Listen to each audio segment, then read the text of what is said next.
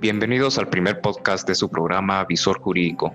Les saluda Luis Higueros y les estaré acompañando en este primer podcast. El día de hoy vamos a hablar sobre un tema que les interesará mucho escuchar. Hablaremos de la ley y la ciencia del derecho. Todos en algún momento de nuestras vidas nos hemos preguntado, ¿la ley y el derecho lo mismo? Y es por eso que vamos a definir y a enmarcar todos los aspectos que rodean a ambas.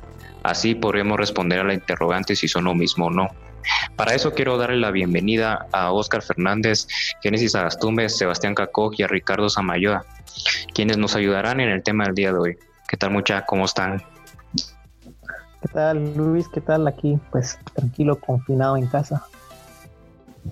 Hola Luis, ¿qué tal?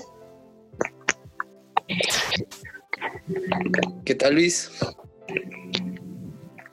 ¿Qué tal Luis? Muy bueno. Es un gusto saludarte. Igualmente ustedes, muchas gracias por estar aquí con nosotros y es un pues un enorme placer estar compartiendo este espacio con ustedes.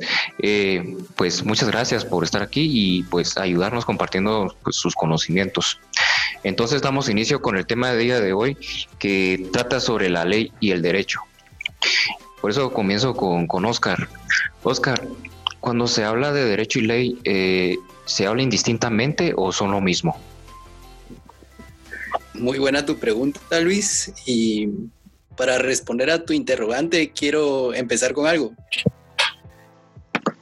Es que si te das cuenta en la práctica, a nuestra Facultad de Ciencias Jurídicas y Sociales se le ha denominado también Facultad de Derecho o Facultad de Leyes. El derecho es una ciencia que estudia las normas jurídicas y estas regulan nuestra conducta pero en realidad la ley es un instrumento que utiliza la ciencia del derecho para la realización de la justicia. Muy bien, Oscar. Entonces, pues ya entendemos que ley y derecho pues no son lo mismo. Entonces, Génesis, eh, ¿me podrías hacer tú el favor de pues explicarme más sobre la ley? Claro que sí, Luis. Eh, bueno, la ley es un concepto bastante amplio tiene muchas generalidades y una gran variedad de conceptos, por lo cual se podría establecer que es la principal fuente del derecho.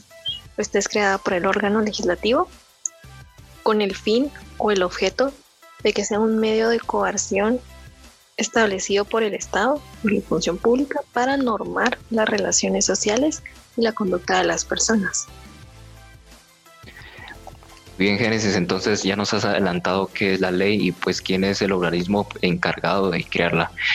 Eh, Ricardo, te quiero preguntar, ¿la ciencia del derecho sin sus principios puede existir?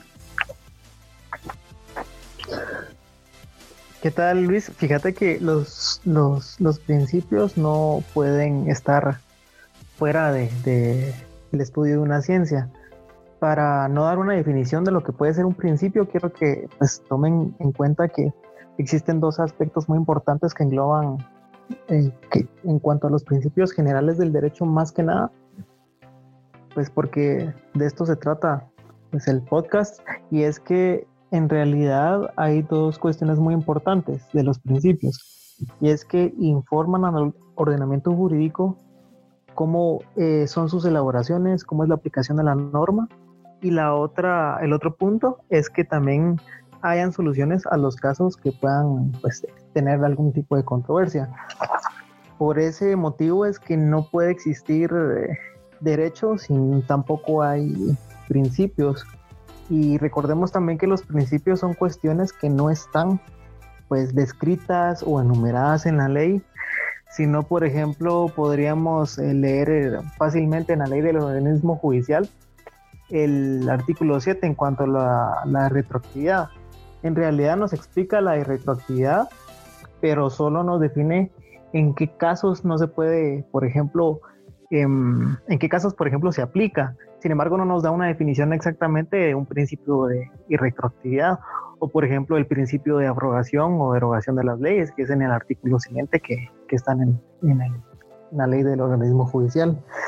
Em, hay algunas cuestiones para ir terminando en cuanto a las funciones que pueden irse derivando de las de los principios generales y por ejemplo em, podríamos hablar de las funciones creativas, las interpretadoras y las integradoras, que son cuestiones que no están descritas, como lo, repito y lo vuelvo a decir, en una ley per se. Per se. Entonces, las, los principios, en conclusión, son cuestiones no escritas que no, están en, un código, no están en, un, en, una ley, más bien son puras cuestiones doctrinarias. Entonces, estas coadyuvan al jurista para poder pues orientarse, para poder informarse y en determinados puntos hallar soluciones a cuestiones que no estén determinadas. Por ejemplo, los principios en el derecho laboral, que es una excepción a la regla, sí están descritos en el código de trabajo, por ejemplo, en los considerandos, incluso tiene principios procesales que también están descritos. Pero en realidad esto es porque definitivamente tiene que ir acorde a la tutelaridad, del Estado a los trabajadores en caso que ellos se encuentren siempre desprotegidos. Y pues no pueden haber, no puede existir derecho si no existen principios. Muy bien, muchas gracias Ricardo por tu, por tu amplia explicación sobre los principios. Entonces concluimos que, que el, derecho pues va de la mano con los, con los principios, ya que sin ellos pues no puede existir. Y seguimos entonces con Oscar. Oscar, ¿me puedes explicar las acepciones de la ciencia del derecho? La ciencia del derecho tiene varias acepciones. En esta, y entre estas te voy a explicar algunas. De primero encontramos el derecho sustantivo. ¿Qué es el derecho sustantivo? Es, son todos los, son todas las normas jurídicas que contienen derechos y obligaciones. Está el derecho adjetivo, que son el conjunto de normas que permiten el cumplimiento del derecho sustantivo. Entre estas están el Código Procesal Civil y Mercantil, y el Código Procesal Penal, por decirte unos ejemplos. Está también el derecho positivo, que es todo aquel ordenamiento jurídico vigente. Está el derecho vigente, que es aquel que ha cumplido con todo el proceso de ley. Y tenemos también el derecho natural, que es como una teoría o doctrina que se basa en la razón humana. Muy bien, gracias Oscar. Entonces, ya sabemos las acepciones que tiene la ciencia del derecho y por lo tanto sigo con Sebas. Sebas, ¿me puedes explicar eh, cuál es el campo de la investigación científica de la ciencia del derecho? Un gusto saludarte nuevamente, mi amigo Luis. Bueno, pues eh, para responder tu pregunta, primero que nada, hay que establecer que eh, el derecho es una ciencia y por lo tanto para ello se necesita eh, realizar una investigación. Eh, luego de realizar la investigación, pues se necesita determinar algún problema social. El derecho es una ciencia social y de ello poder encontrar soluciones de juicios veraces que se hayan podido concluir. Quiero traer a cuenta también lo dicho por um, eh, Sócrates, eh, el cual existen dos clases de conocimiento, uno denominado doxa, otro denominado episteme. El primero es una opinión vaga, eh, una opinión cualquiera de que puede emitir cualquier sujeto, sin necesidad de profundizar, sin necesidad de tener algún conocimiento. El segundo, denominado episteme, es eh, ya el saber, es un conocimiento mucho más estudiado, mucho más profundo e investigado.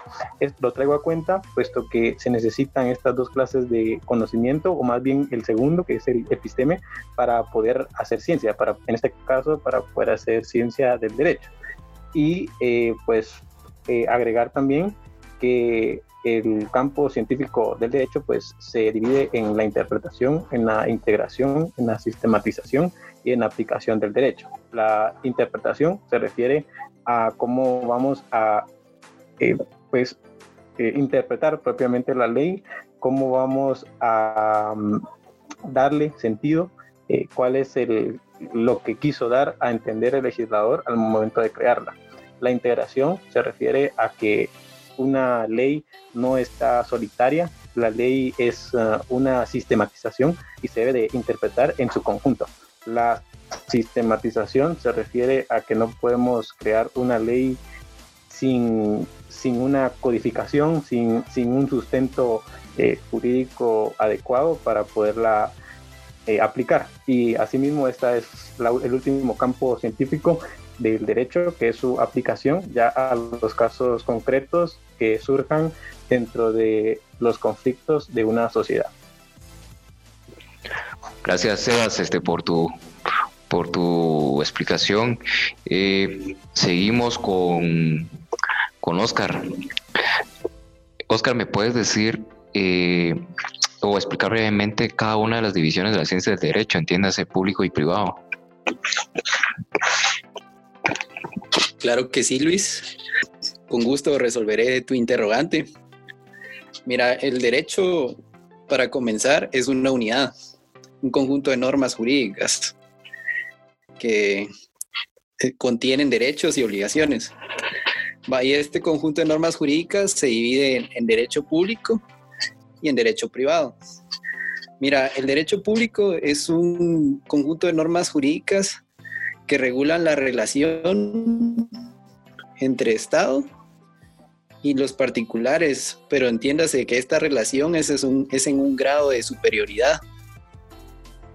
En cambio, en el derecho privado, también es un conjunto de normas jurídicas que regulan la relación entre los particulares o personas jurídicas o individuales, aunque en este campo también puede actuar el Estado, pero es en, una relación de igualdad. Para darte unos ejemplos de, de ramas o distintas ciencias del derecho público, se encuentra el derecho penal, el derecho administrativo, el derecho constitucional, entre otras.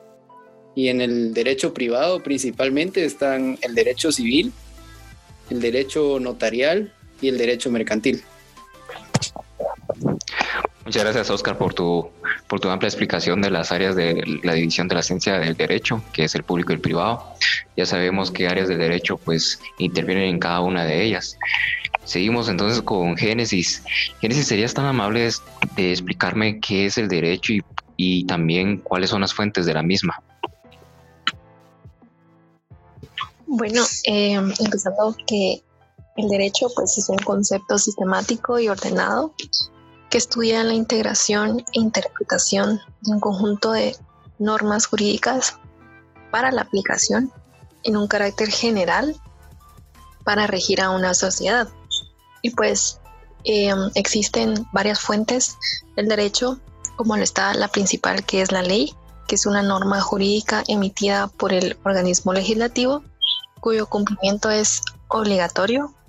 Así también está la costumbre, que es una práctica o un comportamiento o conducta que se convierte de manera habitual, que tiene como dos elementos muy importantes el uso constante, ¿verdad?, de, esta, de esta práctica y que se reconozca como una obligatoriedad. Eh, así también como la jurisprudencia, que consiste en el conjunto de principios y doctrinas que establecen las decisiones de los tribunales. Y por último, la doctrina, que pues es un conjunto de estudios de carácter científico que los juristas o expertos en la rama del derecho realizan sobre el mismo. Muchas gracias, Génesis, por tu amplia explicación sobre la ciencia del derecho y las fuentes que intervienen en cada una de ellas. Ya como hemos hablado de la ciencia del derecho, entonces, Ricardo, te quería pedir favor si me puedes explicar este, ampliamente qué es la ley. Sí, mira, lo que pasa es que la ley en realidad es como la, esta se crea a través del organismo legislativo, por ejemplo, y es una voluntad política. Acordate que el, acordémonos que el Estado está compuesto por tres, tres organismos que son independientes y son organismos, aparte de ser administrativos, son políticos. Entonces la ley, por lo tanto, va a ser una conclusión de parte del organismo legislativo de una voluntad política.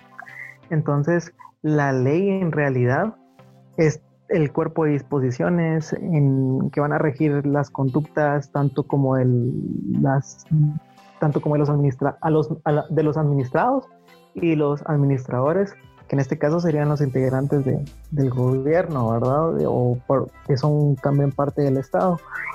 Eh, la ley por lo tanto es toda aquella lista de enumeraciones que van a determinar la conducta de un, de un ser humano en una circunscripción territorial y en este caso pues sería Guatemala. Entonces, la ley en conclusión es una disposición eminentemente política, también acorde a lo, al aspecto jurídico, que va a regir a un individuo en una circunscripción, entiéndase, que es parte del Estado.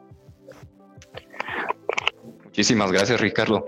Bueno, ahora que ya sabemos qué es la ley así ampliamente, eh, es necesario hablar de la, de la etapa de la formación de la ley, específicamente en la República de Guatemala. Y eso pues lo encontramos regulado en la Constitución Política de la República de Guatemala, específicamente en los artículos 174 al artículo 180 del mismo cuerpo legal, en donde la etapa de la formación de la ley comienza de la siguiente manera. Primero comenzamos con la iniciativa. Ya sabemos que la iniciativa pues la, la tienen los tres organismos del Estado, entiendas el organismo ejecutivo, el organismo legislativo y el organismo judicial, la Universidad de San Carlos de Guatemala y el Tribunal Supremo Electoral. Luego de la iniciativa, pues tenemos la discusión. La discusión pues es en esta etapa en la cual se delibera sobre la misma. Después de la discusión se tiene que aprobar la ley donde es la aceptación por el Pleno del Congreso. Luego de, haberse aceptada la ley se da la sanción, que es la aceptación por parte del Ejecutivo, y aquí es donde puede darse el veto. Una vez ya terminada dar la sanción, pues entra la publicación donde se pone conocimiento del contenido de la ley a los sujetos afectados. Luego de esto se puede dar la vacatio leyes, entonces desde el momento intermedio que existe entre la publicación y el inicio de la vigencia. Y ya para finalizar, pues ya entra el, inicio de la vigencia de la ley, o sea, es el momento a partir de cual la ley eh, es de cumplimiento obligatorio. Muy bien, entonces ya teniendo conocimiento más de la ley, seguimos con Sebastián. Sebas, ¿serías tan amable de explicarme los aspectos a tomar en cuenta para el estudio de una ley? Eh, claro que sí, Luis. Bueno, para esta respuesta, pues creo yo que es muy importante el establecer que solo el estudiar eh, qué regula determinado artículo o, cuáles son los artículos de un determinado código no va a ser suficiente para poder estudiarla. Sería un poco banal el querer estudiar leyes si solo queremos aprendernos lo que regula cada artículo. Eh, se debe hacer un estudio mucho más profundo. Para poder tener este estudio, pues debemos de tomar en cuenta muchos aspectos, los cuales van a ser eh, resultar de manera positiva para el estudio de la norma. Entre estos, para estudiar el derecho civil, vamos a tener que estudiar derecho romano, eh, porque es allí en donde la mayoría de institutos jurídicos de derecho civil nacieron y por lo tanto pues allí vamos a encontrar los fundamentos de cada uno de estos. Sin embargo pues obviamente vamos a tener que estudiar también por ejemplo lo que es eh, doctrina alemana, eh, derecho civil español, que pues eh, nuestro derecho civil se basa en, en, esas normas y en esa doctrina jurídica. Otro aspecto muy importante para el estudio de una ley es eh, la cultura y la sociedad a la cual se va a establecer. No es lo mismo aplicar una norma jurídica en Alemania, una norma jurídica en China, en Rusia, porque pues tenemos diferentes culturas, tenemos diferentes concepciones, maneras de ver el mundo y por lo tanto también debemos de acudir a aspectos culturales para el estudio de una ley. Asimismo, debemos luego pues eh, estudiar el tiempo y el espacio en el cual va a ser aplicada la norma eh, para poder eh, concretizar cómo es que qué norma vamos a poder aplicar. No vamos a aplicar un decreto que, que ya está derogado o una norma que ya, que ya pues ya no, sea, ya no esté vigente, sino que debemos de aplicar las normas eh, y al, espacio y tiempo determinado que sea eh, acorde a la, a la ley. Y pues ya luego de todos estos aspectos es necesario el ya eh, establecer los conceptos, establecer qué es lo que regulan nuestros cuerpos legales, pero acá ya vamos a tener un sustento jurídico verídico que nos pueda determinar eh, qué es lo que eh, para poder comprender de mejor manera y ahí sí ya pues poder memorizar qué es lo que regula nuestros cuerpos legales. Muchísimas gracias, Sebas. Entonces, pues sabemos que para tomar en cuenta el estudio de una ley debemos de tomar los aspectos tanto de cultura, tiempo y espacio que regulan cada ley. Pues muchas gracias por, por extendernos esto. Y para ir finalizando, Oscar, ¿serías tan amable de darme algunas diferencias entre ley y derecho? Las que tú quieras. Claro que sí, Luis. Con gusto voy a responder esa interrogante.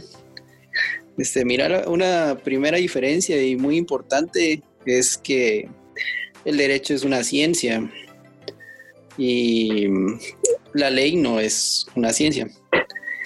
La ley tiene un proceso de creación y el derecho surge conforme a las necesidades de la sociedad.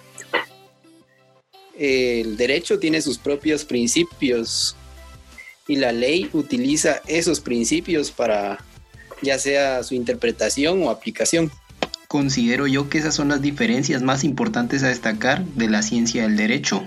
Las diferencias y pues para todos nuestros oyentes, para ir terminando, entonces termino con lo siguiente, el derecho es ley, pero al perder la ley su propia realidad deja de ser derecho primero les agradezco a todos ustedes por, por habernos ayudado, Sebas, Oscar, Génesis, Ricardo, muchas gracias por ayudarnos a entender más sobre el tema y también agradecerle a lo más importante, a nuestra querida audiencia por habernos escuchado. Recuerden que los podcasts van especialmente dirigidos a todos ustedes y tienen como objetivo ayudarlos y orientarlos en este mundo de la ciencia del derecho. Recuerden seguirnos en nuestras diferentes plataformas, Instagram, Facebook, Twitter, donde nos encontrarán como Visor Jurídico y estén al pendiente de las mismas porque estaremos subiendo contenidos de su interés. Yo soy Luis Higueros y este es su programa Visor Jurídico. Muchas gracias. Hasta luego.